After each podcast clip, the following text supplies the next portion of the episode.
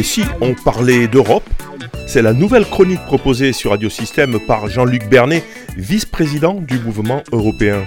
Ni moi, il nous informe et donne son avis sur l'actualité de l'Union européenne. Aujourd'hui, nous allons essayer de répondre à la question suivante. La Géorgie fait-elle partie de l'Europe? La réponse est claire. C'est oui et non. On l'a dit souvent, l'Europe, c'est-à-dire l'Union européenne, c'est avant tout une communauté de valeurs. Humanisme, état de droit, démocratie, pluralisme, etc. Du coup, on pourrait penser que même des pays qui en sont éloignés géographiquement auraient vocation à s'y intégrer.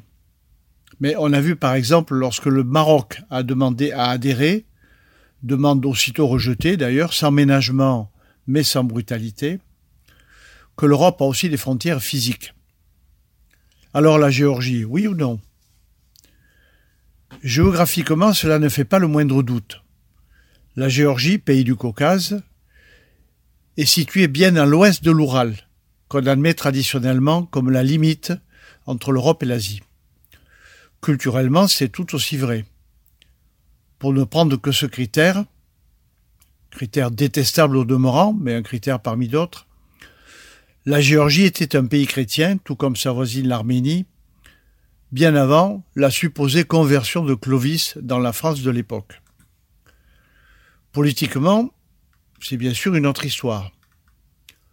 Quasiment tous les États issus de l'ex-URSS portent encore les stigmates de cette appartenance, qui leur a été imposée par des guerres cruelles au début des années 20.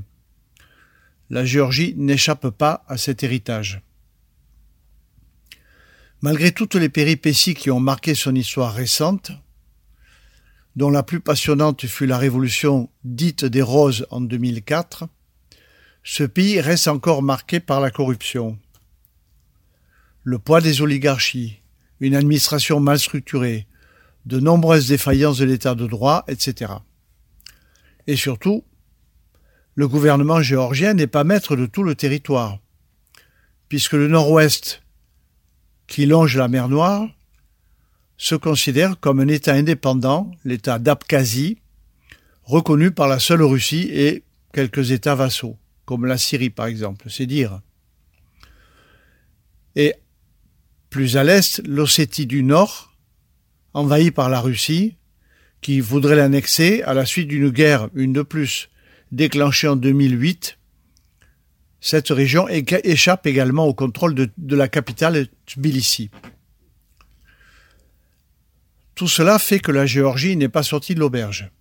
Et du reste, le gouvernement actuel, qui porte le beau nom de Rêve géorgien, c'est le nom du parti qui le soutient, le gouvernement actuel, donc, après avoir dans un premier temps accepté la médiation de l'Union européenne pour tenter de construire un dialogue acceptable avec son opposition, a, au dernier moment, refusé de signer avec les autres partis un accord patiemment rédigé sous l'égide de Charles Michel, qui, qui est toujours le président de l'Union européenne. Charles Michel s'était pourtant rendu plusieurs fois sur place afin de mener ces négociations. Tout ceci a conduit en juin de l'année dernière la Commission européenne à donner un avis défavorable à la demande de la Géorgie d'être reconnue comme candidat à l'adhésion à l'Union européenne. Tout en reconnaissant que la perspective européenne est incontestable pour le peuple géorgien, la Commission a exigé que de nombreuses mesures soient prises avant que cette demande d'adhésion soit à nouveau examinée et peut-être acceptée. Il est à noter que ce refus, d'ailleurs, a aussitôt suscité une réaction spectaculaire en Géorgie même, puisque plus de 120 000 personnes se sont rassemblées dans la capitale pour manifester leur immense déception au début du mois de juillet 2022. Dans le même temps, la Moldavie et l'Ukraine, pourtant toutes les deux amputées d'une partie de leur territoire par la volonté du Kremlin, ont vu leur candidature acceptée.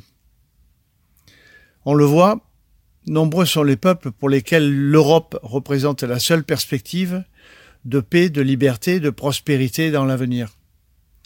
Dans le monde troublé qui est le nôtre, c'est malgré tout un constat qui fait du bien. Et si on parlait d'Europe, c'était Jean-Luc Bernet, vice-président du mouvement européen de Nîmes. Vous pouvez retrouver l'ensemble de ces chroniques sur le site internet de Radio Système ou sur sa plateforme SoundCloud.